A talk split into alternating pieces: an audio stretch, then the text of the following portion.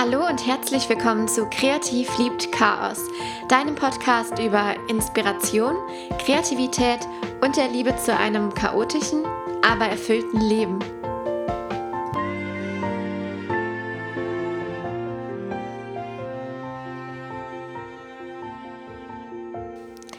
Erst einmal total schön, dass du wieder dabei bist. Ich freue mich wirklich äh, total darüber, dass ich heute meinen zweiten Teil meiner hormonfrei Leben Geschichte mit dir teilen kann.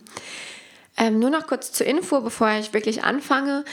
Ich habe in der vorherigen Folge, in der Folge 003, bereits erzählt, ah ja, wie es mir mit der Pille ging. Ich habe ich hab dir erzählt, wie ich damit angefangen habe, die Pille zu nehmen und ähm, wie ich mich unter der Wirkung der Pille gefühlt habe, ähm, wie sich mein Körper verändert hat und warum ich dann letztendlich nach Jahren der Pilleneinnahme eines Morgens aufgewacht bin und gedacht habe, Jojo, das ist nicht gut, was du da einnimmst. Das, das tut dir nicht gut, das weißt du und ab heute wirst du hormonfrei leben. So war es tatsächlich und falls dich das einfach interessiert, ähm, naja, wie ich damit umgegangen bin und warum ich genau zu diesem Entschluss gekommen bin, dann kannst du dir gerne zuerst die äh, letzte Folge anhören und dann mit der jetzigen weitermachen. Denn ähm, heute möchte ich genau da ansetzen, wo ich beim letzten Mal aufgehört habe. Und zwar ähm, bei den Folgen des Absetzens, mit denen ich wirklich lange zu kämpfen hatte. Also nachdem ich die Pille dann abgesetzt hatte, ähm, ja, hat sich bei mir eine sehr, sehr intensive Umstellungsphase ausgebreitet und ja, die, die Neben- und Nachwirkungen der Pille habe ich in dieser Zeit ganz besonders zu spüren bekommen. Und ich habe dir einfach ein bisschen erzählt in der letzten Folge, wie es mir damit ging und warum dieser Prozess mich gute zwei Jahre meines Lebens gekostet hat, in Anführungszeichen. Also er hat sich einfach sehr lange erstreckt, bis ich dann wirklich sagen konnte, jetzt fühle ich mich in meinem Körper wohl, fühle mich wirklich hormonfrei, so wie es sich, so wie ich es wollte und kann nicht mehr sagen, dass ich irgendwie noch äh, Nebenwirkungen von der Pille spüre. Natürlich war diese Phase, ähm, diese intensive Phase der Umstellung kürzer. Also ich würde schätzen, es ging ungefähr ein Jahr, ging es mir wirklich ähm, schlecht in Anführungszeichen, äh, in dem Sinne, dass ich halt wirklich viele Veränderungen bemerkbar gemacht haben die mich in gewisser Art und Weise beeinträchtigt haben oder auf die ich mich einfach neu einlassen und neu einstellen musste. Heute möchte ich dir erzählen, wie es danach für mich weiterging. Denn als junge Frau steht man ja schon fast, ich sage das so ein bisschen ironisch, in der Verpflichtung, ähm, sich um Verhütungsmethoden zu kümmern. Und als ich dann irgendwann wieder einen Freund hatte, ähm, wurde das Thema natürlich wieder akut und ich musste mich wieder damit auseinandersetzen. Was willst du und was kannst du dir vorstellen? Heute möchte ich eben davon erzählen, wie ich zu meiner letztendlichen Wahl der Spirale äh, gekommen bin und welche Faktoren ich dabei bedacht habe. Weil ich glaube, das kann für den einen oder anderen, beziehungsweise die ein oder andere, ganz hilfreich sein. Ähm, ich weiß, dass viele mit dem Gedanken spielen, auch eben auf ein hormonfreies Verhütungsmittel umzusteigen. Und ja, da muss man sich wirklich intensiv Gedanken drüber machen und auch recherchieren und mit Ärzten sprechen. Deswegen an dieser Stelle nochmal der Hinweis, all das, was ich hier sage, basiert nur auf meinen Erfahrungen und auf meiner persönlichen Recherche. Und wenn du gerade in einer ähnlichen Situation steckst wie ich damals, dass du dich jetzt irgendwie entscheiden musst, ähm, was für ein Verhütungs Mittel für eine Methode für dich richtig ist. Und falls du vielleicht auch gerade vor der Entscheidung stehst, die Pille absetzen zu wollen oder auch umgekehrt die Pille nehmen zu wollen, dann ist das auf jeden Fall ein Thema, was ich, was du, nicht ich, also was ich auch getan habe, aber was du mit deinem Frauenarzt, deiner Frauenärztin besprechen solltest. So, die E-Mail-Töne habe ich jetzt mal ausgeschaltet. Also wie gesagt, ich kann hier keine medizinische Beratung übernehmen, sondern ich erzähle nur aus meinen Erfahrungen. Und das ist mir sehr wichtig, das zu betonen. Denn so eine Entscheidung trifft man nicht von heute auf morgen und da ist immer eine sehr umfassende und tiefgehende Recherche mit verbunden. Und ich habe beim letzten Mal schon gesagt, ähm, für sowas sind definitiv Frauenärzte zuständig und denen sollte man vertrauen. Und wenn man das nicht tut und wenn man das aus irgendwelchen Gründen nicht kann, dann muss man sich wirklich fragen, ist das überhaupt der richtige Arzt für mich? Oder sollte ich vielleicht wechseln? Sollte ich mir vielleicht jemand anderen suchen, dem ich wirklich in dieser intimen Sache vertrauen kann? Also nach dem Absetzen der Pille habe ich mich persönlich nicht sofort weiter damit beschäftigt. Und das war für mich persönlich auch eine ganz, ganz wichtige Zeit. Ich hatte wirklich die Ruhe, mich nicht direkt um das nächste Verhütung, um die nächste Methode kümmern zu müssen, sondern ich habe mir wirklich ganz bewusst diese zwei Jahre, von denen ich eben sprach, Zeit gelassen, mit mir selbst erstmal ins Reine in Anführungszeichen zu kommen. Ich war so mit mir selbst wirklich beschäftigt, also körperlich und mit dieser Umstellung und auch diesen Veränderungen, die ich plötzlich in meinem Körper gespürt habe, dass ich überhaupt nicht den Kopf gehabt hätte, mich sofort wieder ins nächste äh, verhütungstechnische Abenteuer zu stürzen. Aber irgendwann kommt vermutlich jede junge Frau, die sich dafür entscheidet, die Pille abzusetzen, ähm, sofern sie nicht ähm, den Kinderwunsch schon hat, wieder an den Punkt, sich fragen zu müssen, wie es jetzt weitergehen soll. Also wie es verhütungstechnisch weitergehen soll oder hormonell und vor allem auch persönlich. Weil meine Meinung dazu ist, dass diese Frage nach der richtigen Methode immer zwangsläufig mit dem eigenen Leben verbunden ist und mit der eigenen Lebensplanung, die ja auch voranschreitet und niemals stagniert, sondern wir befinden uns ja immer in einer, in einer fortschreitenden ja, Lebenswelt und wir planen unsere Zukunft und die Zeit, die Zeit, die die geht einfach weiter und hält nicht an. Deswegen waren für mich die Fragen sehr wichtig. Wo stehe ich aktuell im Leben? Bin ich gerade in einer Beziehung oder nicht? Bin ich vielleicht bereit, auf Verhütung zu verzichten, da ich jetzt ohnehin bald Kinder haben möchte und Familien, also eine Familienplanung angehe? Oder bin ich gerade Single, habe keinen Partner und braucht deshalb gar kein Verhütungsmittel. Oder vielleicht gerade deshalb, weil ich immer noch ähm, ja, Sexualpartner habe. Wie ist das überhaupt bei mir? Bin ich jemand, der, wenn dann einen festen Sexualpartner hat, oder bin ich jemand, der sich gerade ausprobiert und ähm, wo die Sexualpartner wechseln? Ganz egal, was bei diesen Fragen, bei deiner persönlichen Beantwortung da rauskommt, es gibt kein richtig oder falsch und das ist sehr wichtig, weil mir ist in dieser ganzen Zeit, in dieser ganzen Umstellungsphase und auch in der Phase, in der ich intensiv über meine neue Methode zu verhüten nachgedacht habe, eins klar geworden. Und zwar die Frage nach meiner Verhütung ist eine Frage oder eine Sache, die, mit der ich wirklich zu 100 Prozent, zu 200 Prozent ehrlich zu mir und mit mir selbst sein muss. Weil die Entscheidung, die ich dann letztendlich fälle, eine Lösung ist, die 100% zu mir passen sollte und mit der ich auch wirklich mich gut fühle und mit der ich nicht ja irgendwie schon von vornherein Struggle habe. Deshalb habe ich mich eben gefragt, was überhaupt für mich der Grund ist, aus dem ich verhüten will. Und das hört sich wirklich blöd an, weil der Grund, warum man verhütet, ist ja logisch. Man will nicht schwanger werden. Aber ich finde, es geht noch weiter. Denn die Frage, schwanger zu werden oder nicht, das ist nicht die einzige, sondern man muss sich wirklich, man muss wirklich fast eine Grundsatzentscheidung treffen. Also ist mir klar geworden zu dieser Zeit, Jojo, es gab wirklich schon Zeitpunkte, zu denen es wesentlich schlimmer will ich nicht sagen, aber unpassender gewesen wäre, schwanger zu sein. Zum Beispiel mit 14, wenn man noch keinen Schulabschluss hat.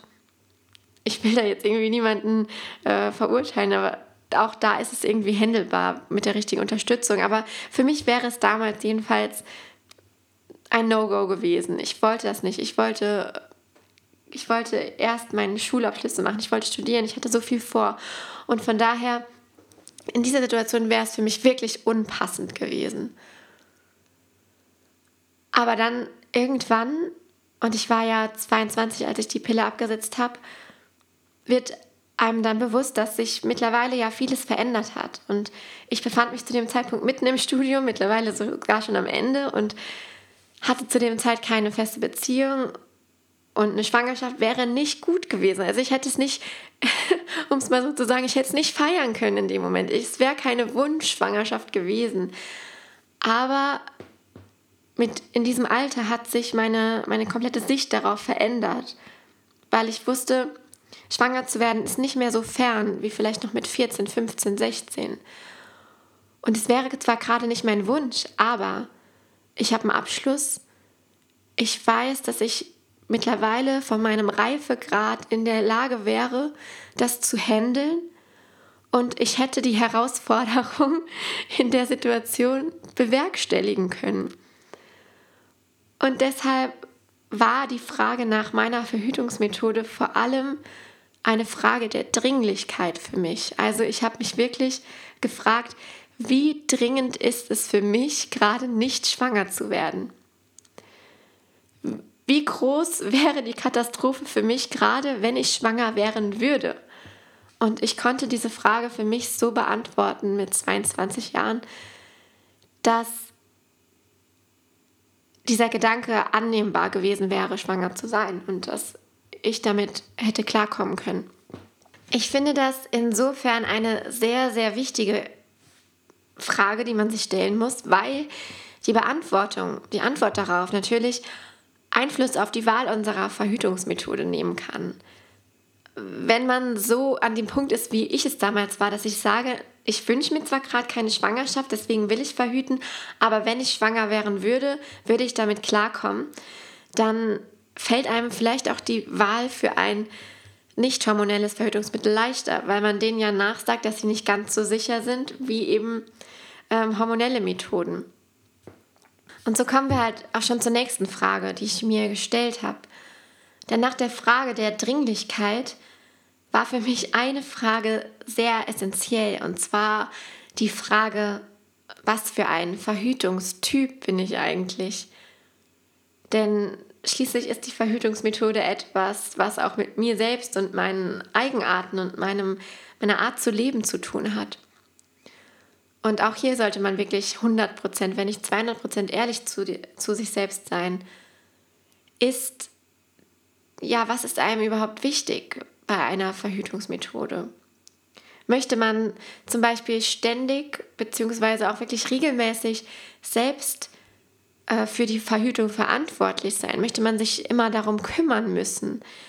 Zum Beispiel eben, indem ich eine kleine Pille nehme, jeden Morgen, jeden Abend, wann auch immer man sie nimmt und wirklich dafür Sorge tragen, dass ich sie korrekt anwende, dass ich sie ähm, pünktlich anwende, dass ich sie nicht mit Medikamenten anwende, die sich damit nicht vertragen, dass ich sie nicht anwende, wenn ich zum Beispiel Antibiotikum nehme, ähm, beziehungsweise dass ich dafür Sorge trage, dass ich dann eben doppelt aufpasse, weil sie dann nicht wirken könnte unter Umständen.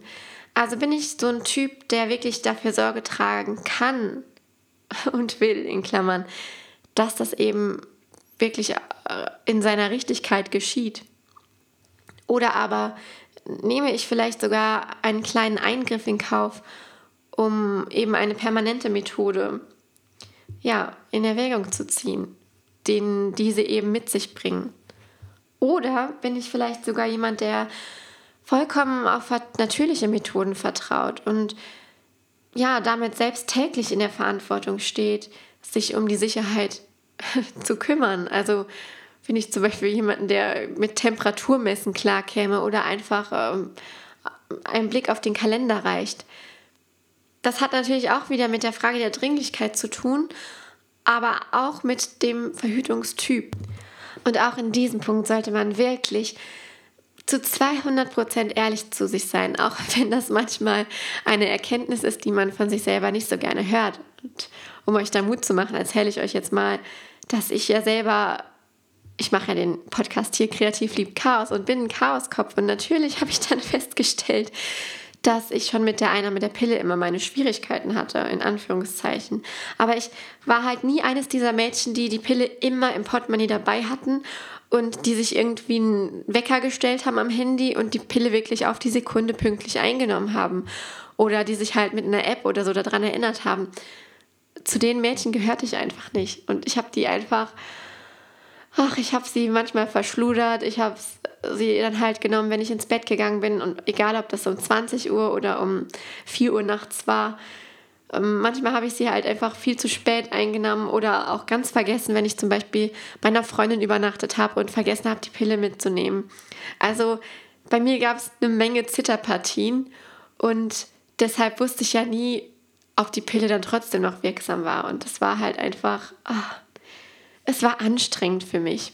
Also stand für mich fest, dass ich definitiv keine Methode mehr haben wollte, an die ich wirklich regelmäßig denken muss, die mir regelmäßig Kopfzerbrechen bereitet und ähm, bei der ich wirklich aktiv sein muss, mich immer wieder um neue Pillenpackungen kümmern muss und dergleichen. Also für ordentliche was heißt ordentlich, aber für so analytische und wirklich strukturierte Menschen gibt es wahrscheinlich überhaupt keinen Sinn, was ich hier sage. Aber für mich war das wirklich eine Herausforderung.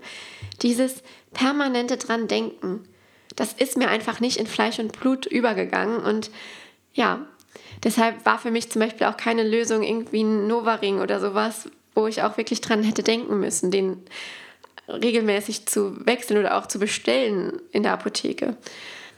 Was habe ich also gemacht? Ich habe mich hingesetzt und habe quasi diese Erkenntnisse, die ich aus meinen Überlegungen gewonnen hatte, habe ich mir zu Herzen genommen und habe mir genau nochmal zusammengefasst, wie meine Situation aussieht. Nämlich, ich wollte hormonfrei verhüten. Das war für mich klar, das war für mich ja schon mein Mantra geworden und deshalb konnte ich Hormon, hormonelle Verhütungsmethoden von vornherein ausschließen, obwohl es auch da Alternativen zur Pille gegeben hätte.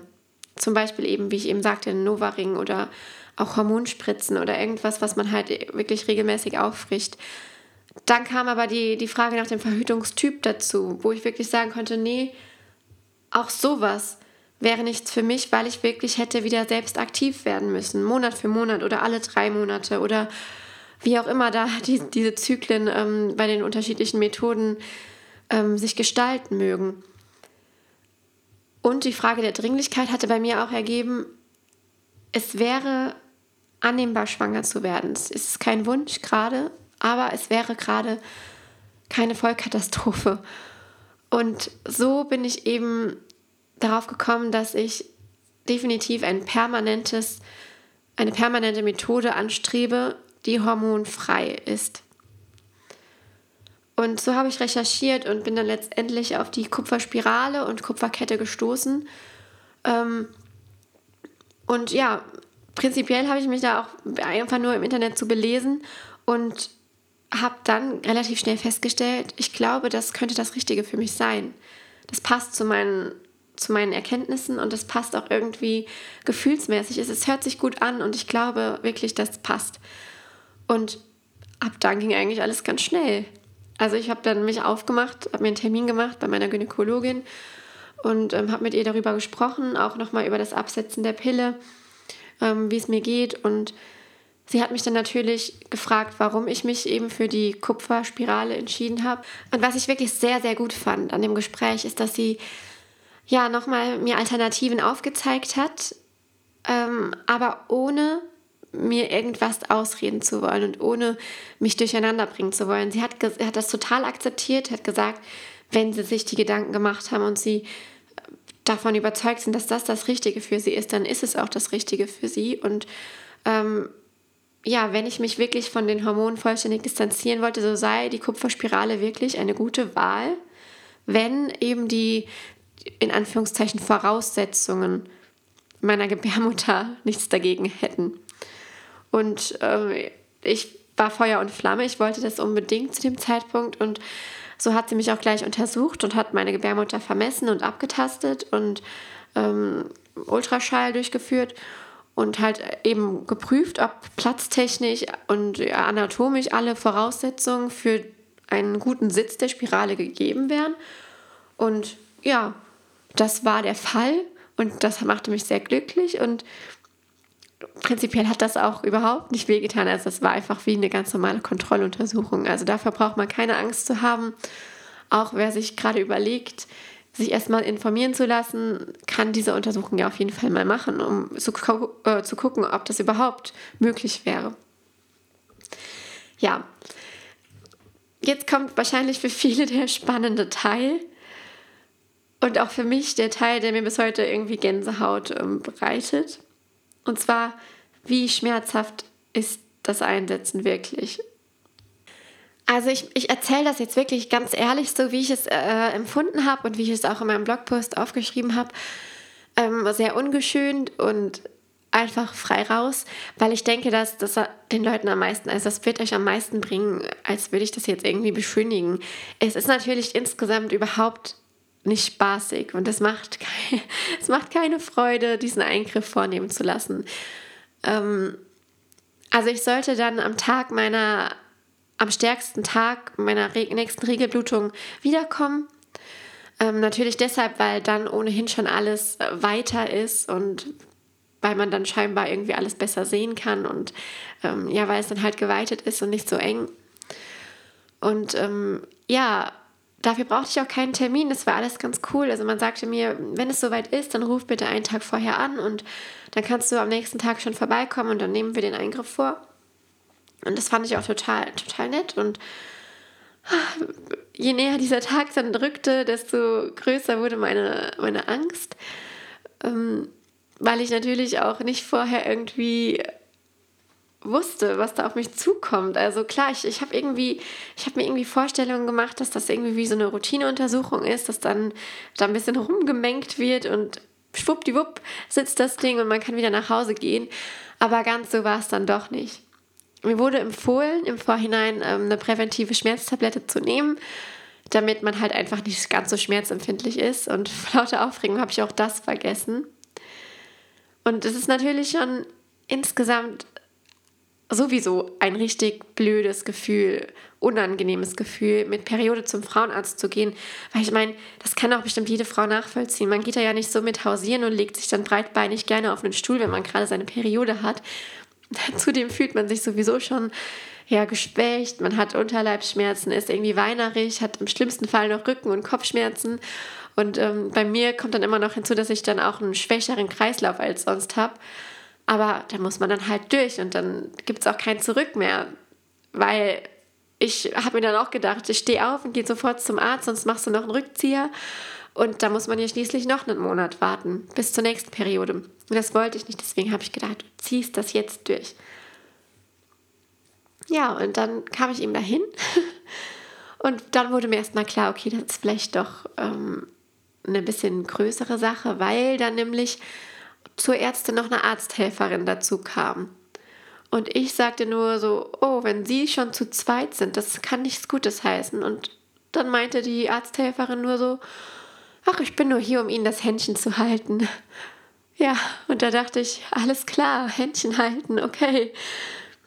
Ja, ich möchte jetzt dann auch keine genauen Details nennen. Also ich habe ja natürlich auch nicht gesehen, was da gemacht wurde.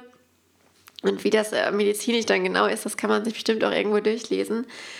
Ich weiß nur, dass es sehr schmerzhaft war für mich. Also es war wirklich auf meinem am obersten Rand meines bisherigen Schmerzhorizontes, würde ich mal sagen. Also es war schon vergleichbar mit irgendwie Armbrechen oder so auf, der, auf, auf meinem Schmerzhorizont einfach. Ich hätte super gern geschrien in dem Moment, habe es mir dann aber verkniffen und die Arzthelferin meinte nur so, schreien Sie es ruhig raus, fluchen Sie. Und ich habe mich so ein bisschen gefühlt wie bei einer Geburt. Es war schon fast ein bisschen bizarr und komisch, aber es war definitiv schmerzhaft. Man muss aber dazu sagen, dass ich wirklich eine sehr schmerzempfindliche Person bin. Also ich kriege sofort blaue Flecken und ich muss wirklich nur mal irgendwie ein Regal schief angucken und im nächsten Moment renne ich mit dem Kopf dagegen und habe direkt so ein Horn da sitzen. Also ich bin wirklich schmerzempfindlich und ich habe keine Schmerztablette vorher genommen. Ich glaube, ja, dass es für jeden irgendwie schmerzhaft sein muss weil ich kann mir nicht vorstellen, dass da jemand liegt, der das einfach so erträgt, ohne dass es irgendwie wehtut. Aber ich glaube durchaus, dass die Schmerzempfindlichkeit da sehr stark variieren kann. Weil ich habe schon von, von Freundinnen gehört, die gesagt haben, es hat wehgetan, aber ich habe es ertragen. Ich bin danach wieder zur Arbeit gegangen und alles. Ich weiß noch, ich war danach super fertig. Erstmal wurde dann noch der Sitz der Spirale mit dem Ultraschall kontrolliert und es war alles top. Ähm, ich hatte ein bisschen Kreislauf, was auch daran lag, dass ich nichts gefrühstückt hatte. Ähm, ja, ich wurde dann aber entlassen. Also man hat dann gesagt, ja, Sie können gerne gehen. Wenn es nicht geht, lassen Sie sich bitte abholen. Und ich war einfach für die nächsten Tage nur noch ein kleiner, beinahe schmerzerfüllter Haufen Elend. So kann man das sagen. Mir ging es wirklich nicht gut. Ich habe aber auch alles falsch gemacht, was man hätte falsch machen können. Ich habe nichts gefrühstückt, bin direkt früh morgens dahin, obwohl ich kein Morgenmensch unbedingt bin. Also schon manchmal, aber nicht, wenn es um sowas geht. Da brauche ich irgendwie so ein bisschen. Ich glaube, später am Tag hätte ich das vielleicht noch mal eher ertragen können. Ähm, ich habe äh, ja diese Schmerztablette nicht genommen und irgendwie habe ich das Gefühl, ich hätte ich hätte der ganzen Sache, diesen ganzen Schmerzen schon ein bisschen mehr entgegenwirken können, aber ich habe es nicht getan und deswegen sind meine Tipps auf jeden Fall, geht nicht zu früh dahin, geht nicht zu früh zum Einsetzen, weil wenn ihr nicht unbedingt ähm, die Menschen seid, die morgens aufstehen und denen das Leben entgegenjubelt, äh, dann versucht erstmal euren Kreislauf ein bisschen in Schwung zu bringen. Geht eine Runde spazieren und esst auf jeden Fall was. Trinkt ausreichend, sodass ihr euch wirklich körperlich gewappnet fühlt. Dann auf jeden Fall eine präventive Schmerztablette nehmen, weil ich glaube schon, dass das viel ausmachen kann. Und nehmt euch jemanden mit. Also nehmt euch wirklich jemanden mit, eure Mutter oder euren Freund oder eure beste Freundin, weil ich glaube, es ist gut, wenn man danach den Kopf frei hat und nicht noch sich Gedanken darum machen muss, wie man unter diesen Schmerzen jetzt noch Auto fahren muss, je nachdem, wie weit der Arzt entfernt ist. Also nehmt euch einfach jemanden mit, der euch dann nach Hause fährt und ähm, der euch irgendwie zur Seite steht, egal ob es jetzt für euch schlimm wird oder auch nicht. Bei mir war es dann nach dem Eingriff so, dass ich definitiv hätte nicht arbeiten gehen können. Ich glaube, ich hatte sowieso frei, aber ich mir ging es einfach wirklich die nächsten Tage nicht gut. Ich hatte heftige, heftige Krämpfe. Ähm, Natürlich die üblichen Periodenbeschwerden, die dann irgendwie sich noch ganz verstärkt angefühlt haben. Ähm, ich hatte ein totales Fremdkörpergefühl, was man ja auch nicht kennt irgendwie. Das ist was ganz Neues und fühlt sich ganz komisch an. Und deswegen bin ich einfach zu Hause geblieben, habe mich quasi für ein paar Tage freistellen lassen und habe mich mit einer Wärmflasche ins Bett verkrochen. Und ähm, habe die Periode sozusagen abgesessen zu Hause, beziehungsweise abgelegen und gewartet, bis es vorbei ist. Ja, und gehofft, dass dann auch alles besser wird und alles nachlässt. Ich muss aber sagen, dass mit dem Abflachen der Periode trotzdem ähm, die einerseits die Krämpfe nachgelassen haben, aber die Regelblutungen in den nächsten Monaten stärker wurden. Also ich habe wirklich gemerkt, wie sich mein, mein, Körper mit den Regelblutungen wiederum verändert hat. Ähm, das war nicht so eine hormonelle Veränderung, aber es war irgendwie so eine körperliche. Also ich hatte einfach jetzt eine sehr viel stärkere Blutung und hatte in den ersten Monaten wirklich auch sehr heftige Schmerzen, die ich bis dato nicht kannte. Also ich hatte schon immer Schmerzen bei meiner Periode, aber nicht in diesem Maß. Und ich wusste zunächst deswegen überhaupt nicht, ob das die richtige Entscheidung gewesen ist und habe wirklich gezweifelt. Aber ich habe mich entschlossen zu warten und geduldig zu sein und zu warten, was die Zeit bringt, weil ich für mich ja gelernt hatte, Zeit macht manchmal vieles besser und man gewöhnt sich an Sachen. Ähm, ja, meine Geduld wurde belohnt. Ich kann nur sagen, dass obwohl die Stärke und Intensivität meiner Periode ähm, auf einem gewissen starken Level geblieben ist, bin ich nach wie vor total glücklich mit der Entscheidung, die Kupferspirale als Verhütungsmethode zu haben. Denn ich habe gemerkt, wie sich Monat für Monat alles wieder eingependelt hat. Ich hatte ähm, nicht mehr so starke Krämpfe und ähm, habe einfach gemerkt, dass es sich so lohnt, keine Hormone mehr zu nehmen. Und ja, dass dieses Verhütungsmittel der Spirale einfach so viel umgänglicher ist und so viel zeitsparender und so viel weniger nervenaufreibend wie die Pille, weil wenn sie perfekt sitzt und wenn man Glück hat, dass sie halt irgendwie nicht verrutscht ist oder sonst was, man sich das so alles an Horrorgeschichten vorstellen kann, dann hat man wirklich für die nächsten Jahre seine Ruhe und hat nichts mehr ja, mit Verhütung zu tun. Man verhütet sozusagen passiv und das ist ein unglaublich schönes und erleichterndes Gefühl. Worüber man sich also noch im Klaren sein sollte, wenn man die Kupferspirale wählt, ist, dass wirklich die Periode stärker wird. Und ich habe es mir im Vorhinein nicht vorstellen können, obwohl meine Frauenärztin es mir wirklich gesagt hat. Aber sie wird wirklich stärker. Und das ist in, den, in der ersten Zeit ist es ein sehr ungewohntes Gefühl, aber man lernt damit umzugehen und es ist für mich nach wie vor das in Anführungszeichen kleinere Übel im Gegensatz zur Hormoneinnahme. Klar, es ist ähm, für, manch, für manche eine Frau mag das ein Ausschlusskriterium sein. Für mich war es das nicht. Mir ist es das sozusagen wert, dass ich meinem Körper Hormon, Hormone ersparen kann. Aber das muss wirklich jeder für sich selbst entscheiden können. Eine Frage, die mir immer gestellt wird. Ähm, Gibt es da denn keine Risiken? Hast du dir keine Sorgen um Risiken gemacht im Vorfeld? Und ich sage, oh doch, es gibt Risiken. Es gibt natürlich wie bei jedem Eingriff diese Risiken. Ähm, ich habe mir aber im Vorfeld, um ehrlich zu sein, nicht so große Gedanken darum gemacht, weil ich irgendwie, ich weiß nicht warum, aber ich habe für mich gespürt, dass das die richtige Methode ist. Und nachdem meine Frauenärztin mich da untersucht hat und gesagt hat, anatomisch steht dem richtigen Sitz der Spirale nichts im Wege, ähm, habe ich darauf vertraut und habe mir keine Gedanken um Risiken gemacht. Ich kenne aber Frauen, bei denen die Spirale nicht gehalten hat, bei denen sie verrutscht ist und die dann Probleme damit hatten und sie sich nach ein paar Monaten wieder entfernen haben lassen. Das gibt es natürlich auch. Ähm, es kann sogar, das habe ich gelesen, im schlimmsten Fall zu Verwachsungen kommen, aber das sind wirklich Ausnahmefälle. Also Risiken und Nebenwirkungen muss man immer mit seinem Arzt durchsprechen, aber für mich war das wirklich auch eines dieser kleineren Übel im Vergleich zur Pilleneinnahme, die auch Risiken hat und zwar auch nicht zu verachtende Risiken und Nebenwirkungen vor allem. Und deswegen habe ich die in Kauf genommen und mir keine großen Gedanken darum gemacht. Ähm, was kostet die Kupferspirale? Ähm, ich habe ungefähr 250 Euro bezahlt, was natürlich wenn man so, wenn man es einfach nur so hört, ist es natürlich schon ein stattlicher Betrag. Allerdings finde ich, dass ähm, es sich relativ schnell rechnet. Also eine Pille kostet ja auch zwischen 50 und 60 Euro, je nach Pille sogar ähm, 70, 80 Euro pro Halbjahr. Ich habe damals, glaube ich, 80 Euro pro Halbjahr bezahlt. Und deshalb rechnet sich das ja relativ schnell. Also da ist die Kupferspirale sogar verhältnismäßig günstig. Und das kommt halt auch immer ein bisschen auf den Hersteller an und ähm, da variieren die Kosten. Deswegen kann man da nicht pauschal die Antwort geben. Ich ähm, kann nur empfehlen, sich da auch mal zu informieren, weil es gibt Krankenkassen, die ähm, Teilbeträge übernehmen oder sogar den vollen Beitrag erstatten. Ähm, damals hat mir die, die äh, Frauenärztin auch ein Formular mitgegeben, das man hätte bei der Krankenkasse einreichen können. Ich habe es nicht gemacht. Und das war ziemlich dumm, weil ich bin sicher, die hätten bestimmt was erstattet.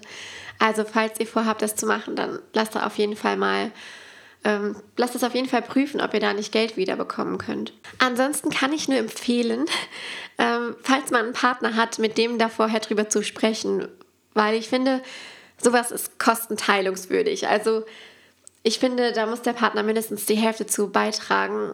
Ähm, das soll jetzt nicht irgendwie so einen feministischen Anklang hier haben, aber Verhütung ist was, was beiden einen Vorteil bietet und was für beide gleichermaßen wertvoll ist. Und dass die Frau das eben äh, ausführen muss, ähm, das liegt eben in der Natur der Dinge, blöderweise.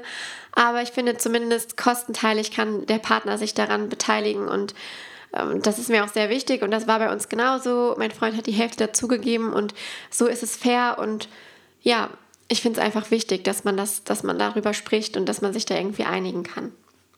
Es gibt ein Thema, was ich noch gerne ansprechen möchte, obwohl ich schon ein bisschen über der Zeit bin, ähm, was ähm, euch auf dem Herzen liegt und auch mir weil ich festgestellt habe und ihr auch festgestellt habt, dass es immer noch Ärzte gibt, viele Ärzte, viele Frauenärzte und auch ähm, teilweise normale Mediziner, Allgemeinmediziner, die es entweder nicht verstehen können, dass junge Frauen die Kupferspirale in Erwägung ziehen als Verhütungsmethode oder es dann halt als Gynäkologen auch ablehnen, die jungen Frauen überhaupt zu setzen. Ähm, also dieses, dieses Verhütungsmittel Spirale ist leider immer noch mit sehr vielen Vorurteilen behaftet, ähm, dass man das irgendwie nur bei Frauen einsetzt, die, die schon Kinder bekommen haben und die halt älter sind. Aber es gibt kein Mindestalter für die Verhütung mit Spirale. Ähm, es ist genauso äh, sinnvoll, bei einer jungen Frau eine Spirale zu setzen.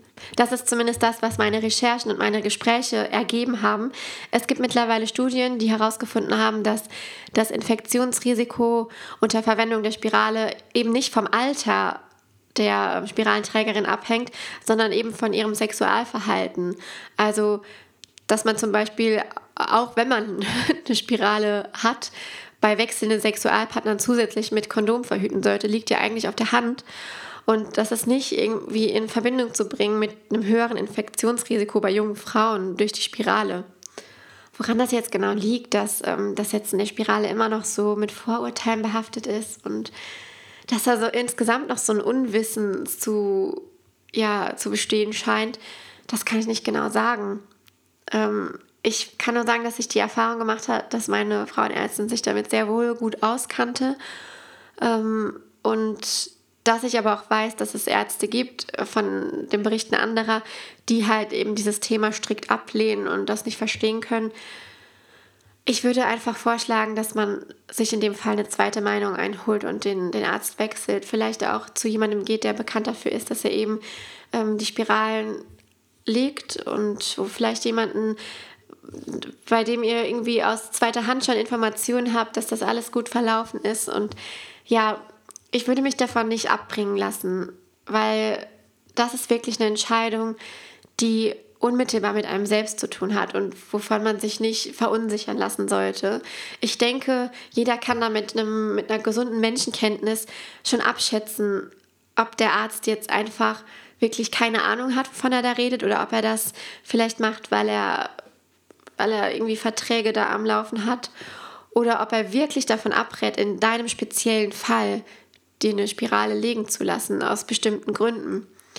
Ich denke mal, da muss man einfach ein bisschen abwägen, wobei es auch unzählig viele ähm, Spiralenhersteller gibt und verschiedene Formen. Es gibt Minispiralen, es gibt Kupferketten.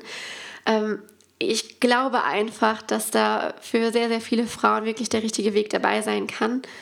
Und hoffe, dass ich in der nächsten Zeit einfach noch dieses, dieses Wissen und dieses Verständnis zum Thema Pille und Spirale und ja, hormonfrei leben, dass sich das einfach noch ein bisschen ausweitet und dass ja, da einfach mehr Verständnis für aufgebracht wird. Umso wichtiger finde ich, dass wir uns da als Frauen gegenseitig informieren und unterstützen und uns durch verschiedene Medien, die es uns hier heutzutage möglich machen, miteinander in Kontakt zu treten, da einfach unsere Erfahrungen austauschen. Ähm, ich hoffe sehr, dass dir diese zweiteilige Reihe über meine Geschichte mit, dem, mit der Pille, mit der Spirale und über mein hormonfreies Leben oder meinen Weg zum hormonfreien Leben dich inspiriert haben, über das Thema nachzudenken. Ganz egal, wie du dich entscheidest, denn es gibt nicht richtig oder falsch. Es gibt nicht den einen Weg, der gut für alle ist, sondern es ist immer individuell und du musst einfach schauen, was zu dir und zu deiner inneren Stimme da passt. Ähm, ja, ich hoffe, es hat dir gefallen und wenn du es gut fandest, ähm, dann kannst du den Podcast sehr gerne immer noch auf iTunes bewerten. Das würde mich sehr freuen. Ich wünsche dir einen wunderschönen Tag und genieß ähm, ja, den Moment, wo auch immer du gerade bist. Tschüss!